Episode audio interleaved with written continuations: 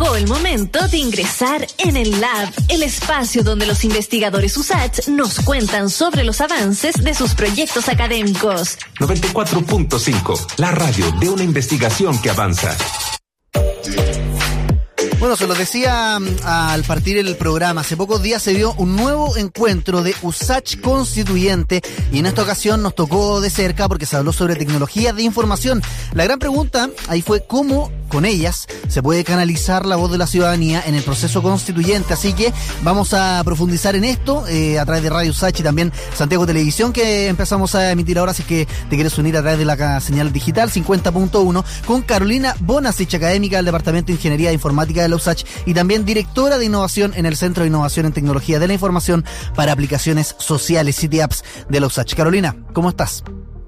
Hola, ¿qué tal? Buenas tardes.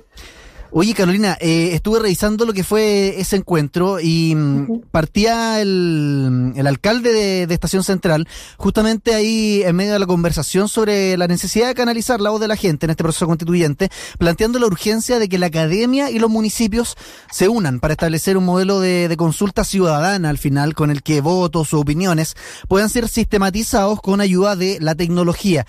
Acá me entraba la duda a mí, dos dudas en realidad. ¿Cuál es la posibilidad, por una parte, eh, de que algo así se concrete, por ejemplo, antes del plebiscito de salida de este proceso, y también qué fuerzas hay que unir, gobierno, CERVEL, por ejemplo, partidos políticos, para lograrlo en ese u otro plazo, aparte de los municipios y la academia que menciona el alcalde, porque técnicamente quizá se puede implementar, puede ser fácil, pero acá también entran en juego elementos políticos.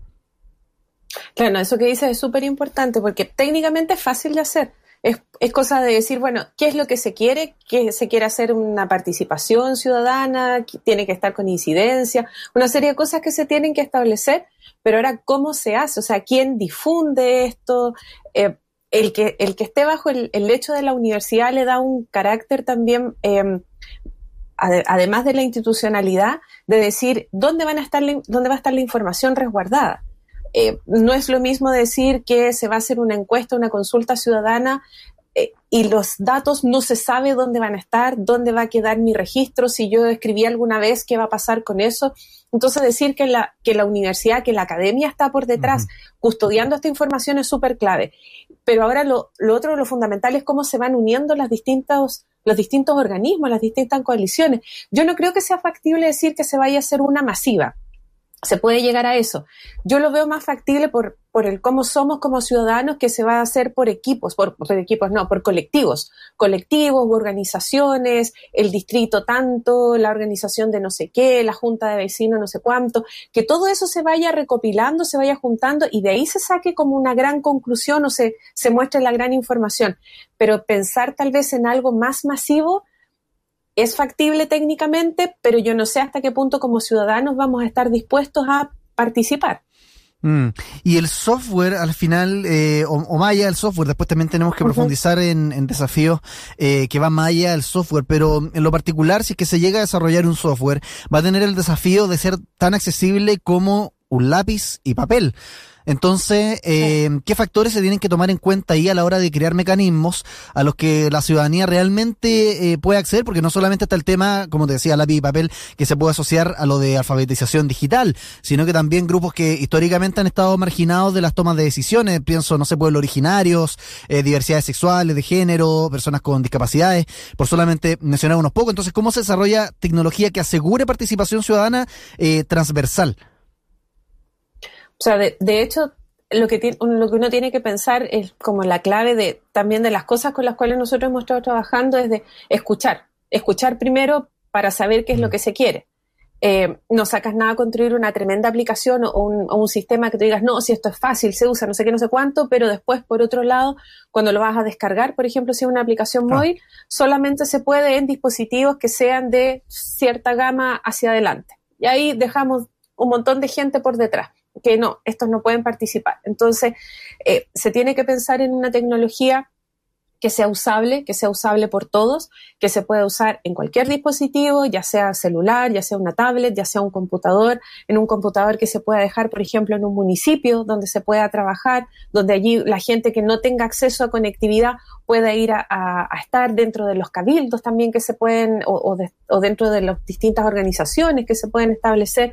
O sea, la tecnología tiene que ser lo suficientemente robusta para soportar todo tipo de usuarios que estén en ella y lo suficientemente eh, transversal también para cualquier tipo de usuario. O sea, mm. eh, pensar en una persona que tenga discapacidad, en una persona que eh, discapacidad visual, en una persona que tenga una discapacidad motriz también, y en una persona también que esté excluida en el sentido que tenga poca conectividad. O sea, todo mm. eso tiene que ser parte del diseño que uno construya de un sistema.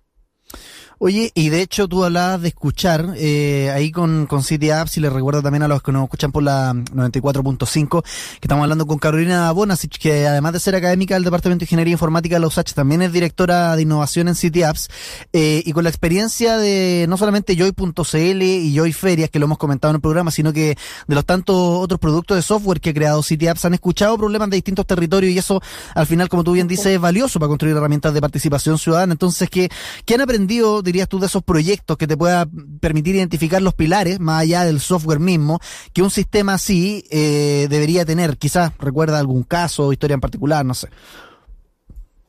Eh, a ver, mira, cosas importantes que uno debe tener en los software y a, la hora de tener algo es que tú no puedes dejar la herramienta así sola, que o sea, debe funcionar sola, pero tienes que hacer un acompañamiento. Y eso quiere decir que tienes que educar a tu público, tienes que educar a quien va a usar el sistema yo puedo decir, no, si es súper fácil de usar, pero eso es bajo mi vereda. Entonces ahora yo me tengo que poner en los zapatos de la otra persona y decir, úsalo y yo te voy a enseñar a usarlo. Entonces la educación, la educación que uno tenga por, eh, que tenga que esté acompañada de la plataforma, que esté acompañado de la solución de software que uno vaya entregando.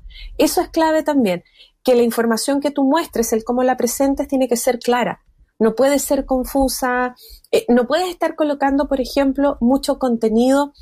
Eh, si tú quieres educar también, no puedes colocar mucho contenido de, archivos descargables, sino que cosas como cuñas, cosas importantes, que yo me quede con eso, que yo entienda el concepto y que después si quiero leer más allá descargo un PDF o tengo acceso a más información, pero que yo entregue en un poco espacio esa información justa y precisa. Entonces, para la experiencia que nosotros hemos adquirido con las plataformas y, eh, con el escuchar, con el escuchar a la gente, está en eso, en eh, educar, educar de cómo se usa el sistema y para qué sirve. No es solo decir, ok, me dijeron que tenía que pinchar acá y se activa tal cosa, sino que pincho acá, pero hay algo por detrás, hay algo que me va a hacer que eh, voy a tener una consecuencia al pinchar eso. Voy a generar, en el caso de las encuestas, por ejemplo, un, se me va a desplegar información. Cuando yo pinche acá, quiere decir que eh, esa es la, opción que yo, con la cual yo voy a trabajar y qué consecuencia tiene que yo pinche en esa, en esa característica o no. Entonces, educar, educar escuchando mm. y, y, entendiendo también a los demás. Bueno, pones de hecho el, énfasis ahí de primero educar, eh, pero al final, ¿quién se encarga de, ese proceso quién debería hacerlo y cómo es también eh, ese proceso, cómo ha sido eh, en su propia experiencia ahí en City Apps? Lo dice también, hay otra duda, como parte del mismo diseño del producto, es decir, tiene que haber una educación dentro, digamos, de la misma interfaz del software producto o algo adicional en paralelo a lo que se desarrolla. O, sea, yo lo veo por todos lados. O sea, que tiene que haber como un, bombardeo de educación y de, de, información por ambos, por todas partes. O sea, por un lado del software, la plataforma, que si yo quiero saber qué significa esto, haga, yo pinche y me entregue una breve descripción. Eh, si quiero, quiero, profundizar más, se me despliegue más información, que tenga un, un, video, un video corto informativo, pero que al mismo tiempo por distintos canales, ya sea redes sociales, ya sea distintos flyers que yo pueda tener, información dentro de las, eh, de las juntas de vecinos, de las municipalidades, me entreguen esa información asociada. O sea, eh, mientras más yo creo que tengamos, es mejor, aunque sea redundante la cantidad de información, pero algo me va a quedar con alguna cosa yo me voy a quedar. si yo me pongo a pensar en, Santiago propiamente tal, eh, todo lo que yo me demoro en ir de un punto a otro, si voy en el transporte público, ahí tengo tiempo para leer, pero tampoco es que tenga tanto tiempo. Entonces, como yo le muestro cápsulas a la ciudadanía, cápsulas con, con información, con insumos que sean claves. Y con eso podemos hacer mucho. Y en ese escuchar, Carolina, también, eh, bueno, se recopila un montón de, data. ¿Y cómo sería la, gestión de esa información recogida o, microdatos, si se quiere usar ya el concepto técnico? ¿Cómo se le asegura también, eh, en otra línea, como dos preguntas en una, eh, que en ese mismo sentido la plataforma va a ser transparente con la gestión de la información o los mismos microdatos, como vuelvo sobre el concepto técnico? Claro, bueno, a ver, ¿qué es lo que uno siempre, lo típico que y a mí me pasa?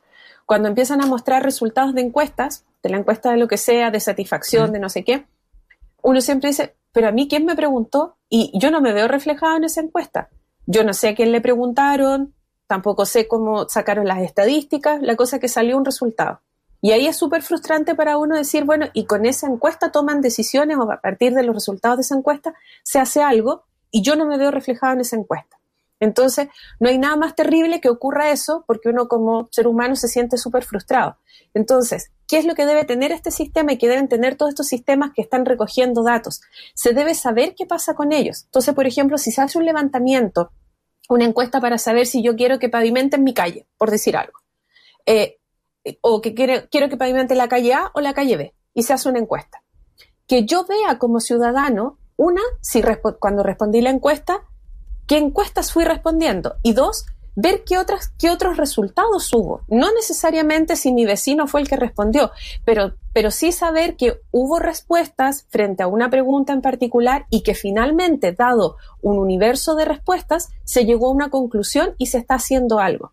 Y después que me muestren también qué es lo que se está haciendo con hechos concretos. O sea, que me muestren una foto, por ejemplo, de que dado la votación que hubo, se comenzó a, pavimentar la calle B y no la A porque la B tuvo mayor votación.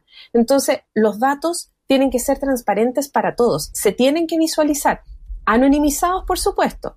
No, se tiene que saber que yo fui la que votó tal cosa. Yo sí sé que voté, pero los demás no. Pero yo sí tengo que saber qué es lo que está pasando con mis datos, con la encuesta de los demás y cuáles son las decisiones que se tomaron. Porque mencionaba, y acá me, surge la duda, porque eh, cada vez están eh, más en entredicho eh, justamente la eh, el tema de la privacidad, eh, gestión de la información, transparencia, entre otras cosas. Y mencionaba, por ejemplo, hace, cuando estábamos partiendo la conversación, la presencia de una entidad como la Universidad de Santiago, que para estos efectos también puede ser otra universidad tradicional que esté detrás del proyecto de renombre, como la USACH, eh, como un factor que inspire confianza.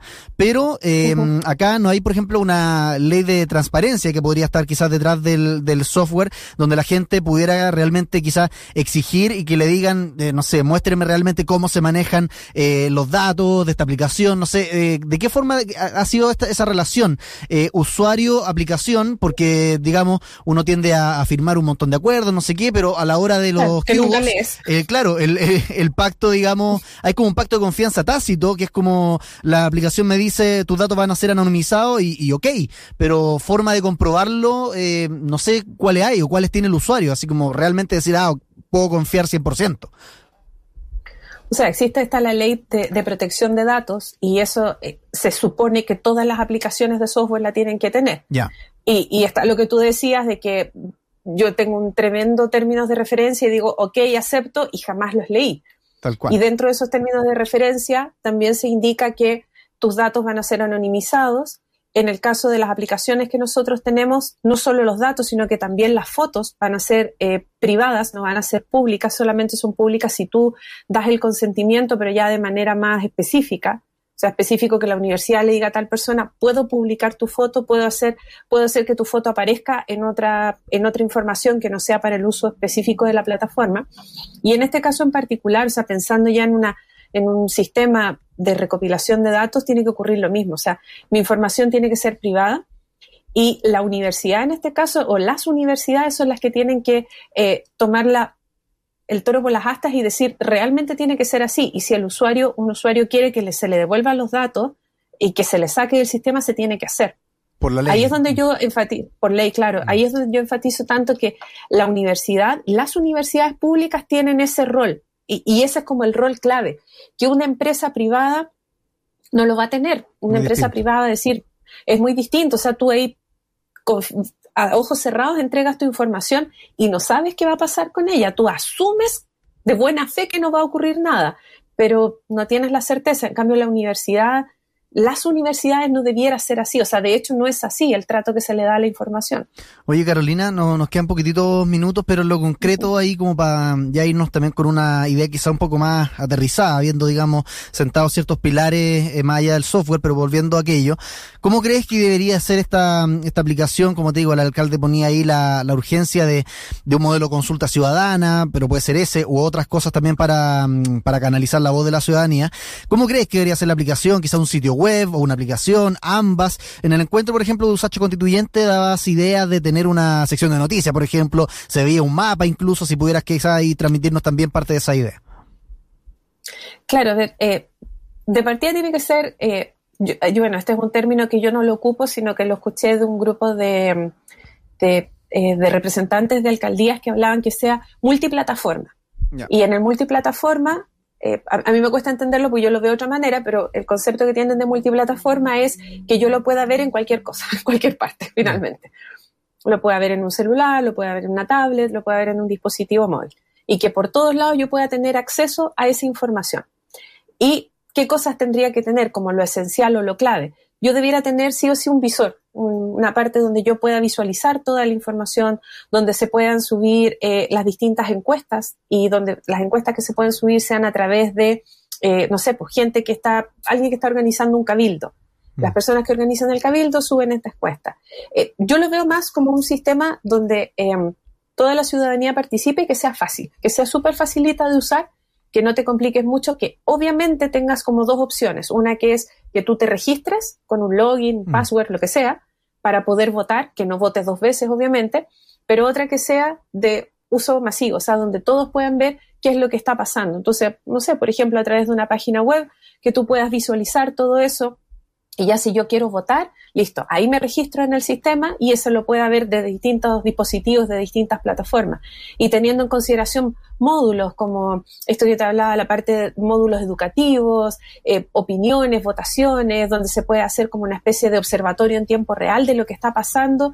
Eh, no sé, se está discutiendo tal tema en la convención, entonces automáticamente se saca una consulta para toda la comunidad y alguien vota al respecto y sale una nota de prensa. Ese tipo de cosas de interacción interacción entre varios, varios actores y varios sectores. Perfecto, Carolina. Oye, eh, muchas gracias por tu tiempo. Carolina Bonasich, académica del Departamento de Ingeniería Informática de la USACH también directora de innovación en City Apps. Como siempre, un gusto hablar contigo. Que estés muy bien. Igualmente, que estés muy bien. Chao.